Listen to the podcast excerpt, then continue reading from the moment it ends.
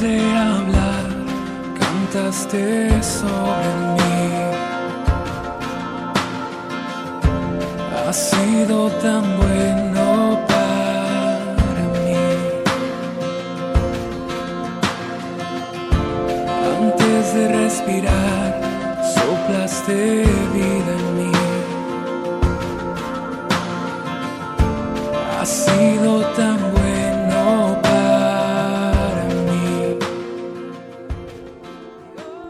y maravilloso es el amor de Dios. Gracias Padre porque hoy nos has dado la oportunidad de disfrutar una vez más de tu misericordia y nos concedes el regalo de deleitarnos en tu palabra.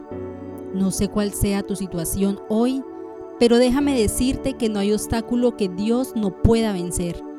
No hay barrera que no pueda derribar, ni hay oscuridad a la que su luz radiante no pueda llegar. Hoy llegamos a la recta final del libro Apocalipsis finalizando con el capítulo 22, versículos 6 al 21. Este capítulo nos muestra algunas maneras de cómo se espera que nosotros respondamos a los conocimientos que hemos adquirido a través de las escrituras. Uno de los peligros más grandes es estudiar la Biblia y no reaccionar, conocer la escritura y no cambiar. Este libro en sus últimos versículos se asegura de que nosotros podamos responder adecuadamente. En la Biblia encontramos un grupo de estudiantes de esta, los fariseos. Ellos conocían de la Biblia, pero no cambiaban, no la practicaban y no eran diferentes. Hoy te invito a que escuches lo que dice Apocalipsis 22 a partir del versículo 6. El ángel me dijo, estas palabras son verdaderas y dignas de confianza. El Señor, el Dios que inspira a los profetas, ha enviado a su ángel para mostrar a sus siervos lo que tiene que suceder sin demora. Miren que vengo pronto, dichoso el que cumple las palabras del mensaje profético de este libro.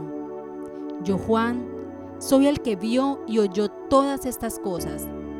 Y cuando lo vi y oí, me postré para adorar al ángel que me había estado mostrando todo esto. Pero él me dijo, no, cuidado, soy un siervo como tú como tus hermanos los profetas y como todos los que cumplen las palabras de este libro. Adora solo a Dios.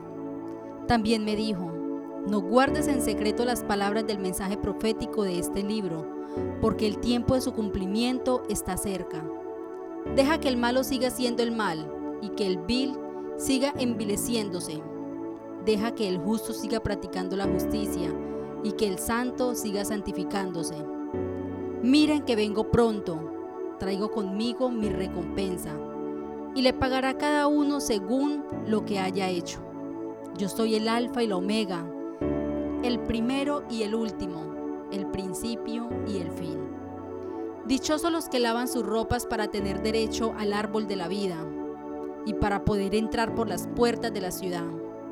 Pero afuera se quedarán los perros, los que practican las artes mágicas, los que cometen inmoralidades sexuales, los asesinos, los idólatras y todos los que aman y practican la mentira. Yo, Jesús, he enviado a mi ángel para darle a ustedes testimonio de estas cosas que conciernen a las iglesias. Yo soy la raíz y la descendencia de David, la brillante estrella de la mañana. El espíritu y la novia dicen, ven. Y el que escuche diga, ven. El que tenga sed, venga y el que quiera, tome gratuitamente el agua de la vida. A todo el que escuche las palabras del mensaje profético de este libro le advierto esto. Si alguno le añade algo, Dios le añadirá a él las plagas descritas en este libro. Y si alguno quita palabras de este libro de profecía, Dios le quitará su parte del árbol de la vida y de las ciudades santas, descritas en este libro. El que da testimonio de estas cosas dice, sí, vengo pronto. Amén. Ven Señor Jesús. Que la gracia del Señor Jesús sea con todos. Amén. El libro termina declarando que esas palabras son fieles y verdaderas, lo que significa que no importa cuánto tiempo se tarde, todo lo escrito se va a cumplir. Hoy vivimos en un mundo donde se habla mucho del derecho de elegir y algunas cosas son posible elegirlas de entre muchas opciones. Por ejemplo, se habla de elegir la carrera universitaria que queremos estudiar, elegir a la pareja con la cual queremos casarnos, elegir el tipo de presidente que queremos tener en el país, elegir la ropa que queremos vestir, elegir el lugar donde queremos vivir e incluso hoy se habla de elegir la identidad de género. Muchas elecciones pueden ser buenas, otras nos conducen al pecado. Sin embargo, en la vida espiritual solo existen dos opciones. Escucha esto, solo existen dos opciones y son o la vida eterna o la condenación eterna. O elegimos vivir para Dios o para este mundo de pecado y por ello, el libro de Apocalipsis en su último capítulo nos exhorta a definirnos en esta vida. En la vida solo hay dos opciones. La Biblia nos muestra claramente que solo hay dos caminos que seguir. Uno conduce a la vida y otro para la muerte. Una muestra de esto lo encontramos cuando Dios se lo dijo a Israel al sacarlos de Egipto. A los cielos y a la tierra llamo por testigos hoy contra vosotros, que os he puesto delante de la vida y de la muerte la bendición y la maldición. Escoge, pues, la vida. Deuteronomio 30, 19 nos dice, también Josué le dijo a Israel que solo existen dos caminos entre los cuales tenían que escoger. Ahora pues, teme a Jehová y servirle con integridad y en verdad. Y quitad entre vosotros los dioses a los cuales sirvieron vuestros padres al otro lado del río y en Egipto, y servid a Jehová. Y si malo os parece servir a Jehová, Escogeos hoy a quién sirváis, si a los dioses a quienes sirvieron vuestros padres cuando estuvieron al otro lado del río, o a los dioses de los amorreos en cuya tierra habitáis. Pero yo y mi casa serviremos a Jehová. Y nuestro Señor Jesucristo lo dijo de esta manera, entrad por la puerta estrecha, porque ancha es la puerta y espacioso el camino que lleva a la perdición. Y muchos son los que entran por ella, porque estrecha es la puerta y angosto el camino que lleva a la vida, y pocos son los que la hallan. Por lo tanto, en la vida solo hay dos caminos, el que conduce a la vida eterna y el que nos lleva al infierno. Y de manera similar hay dos formas de vivir. O vivimos en la inmundicia y pecado de este mundo, o en santidad y obediencia a la palabra de Dios. Cada uno de nosotros debe meditar en qué camino se encuentra y definirnos, porque Dios desaprueba los términos medios. Como lo hemos visto, solo existen dos caminos que podemos escoger. Sin embargo, si hay algo que Dios desaprueba son los términos medios. No podemos engañarnos creyendo que podemos servirle a Dios y vivir para este mundo. En la Biblia podemos ver cómo Dios desaprueba los términos medios. Efraín se ha mezclado con los demás pueblos. Efraín fue torta no volteada. Lo encontramos en Oseas 7:8. Dios veía la apostasía de Israel con desagrado a tal punto que comparaba su adoración con comerse una torta cocida de un lado pero cruda de la otra. Así de repulsivo era la condición espiritual que Israel tenía. También podemos ver cómo la tibieza de la iglesia de la Odisea desagradaba a Jesús.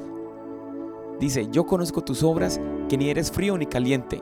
Ojalá fueses frío o caliente, pero por cuanto eres tibio y no frío ni caliente, te vomitaré de mi boca.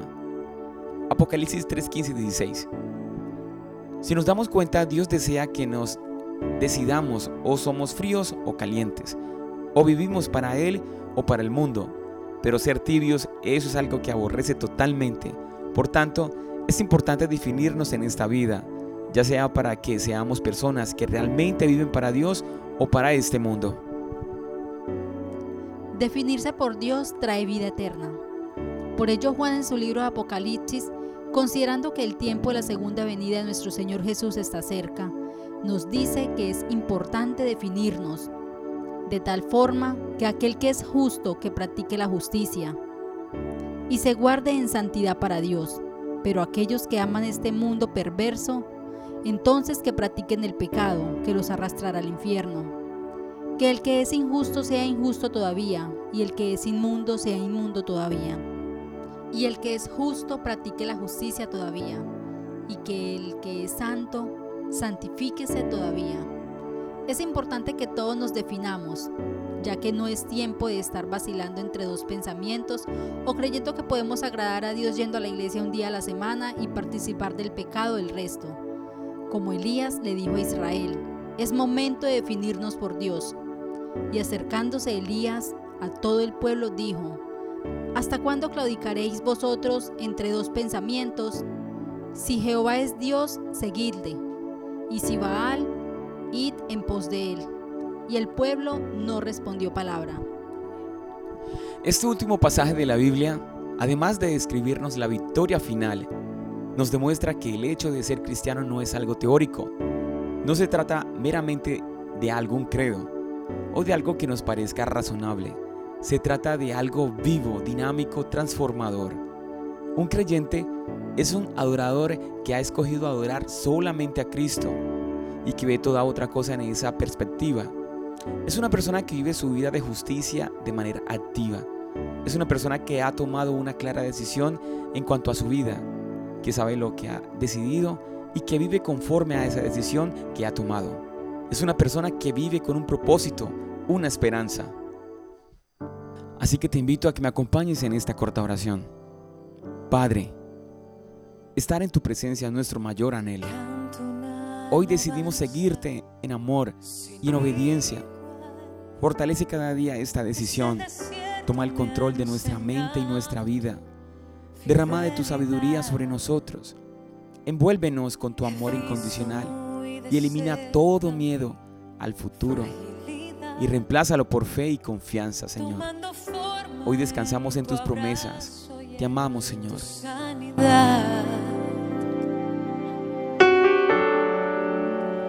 Me llevas lejos, más allá de lo que nunca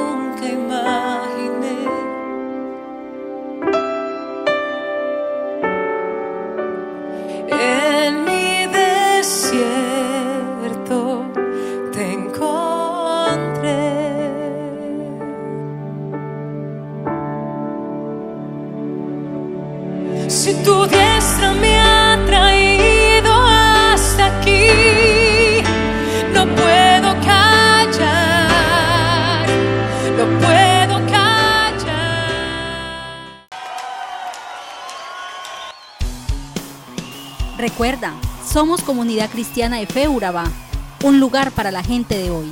Dios los bendiga. Su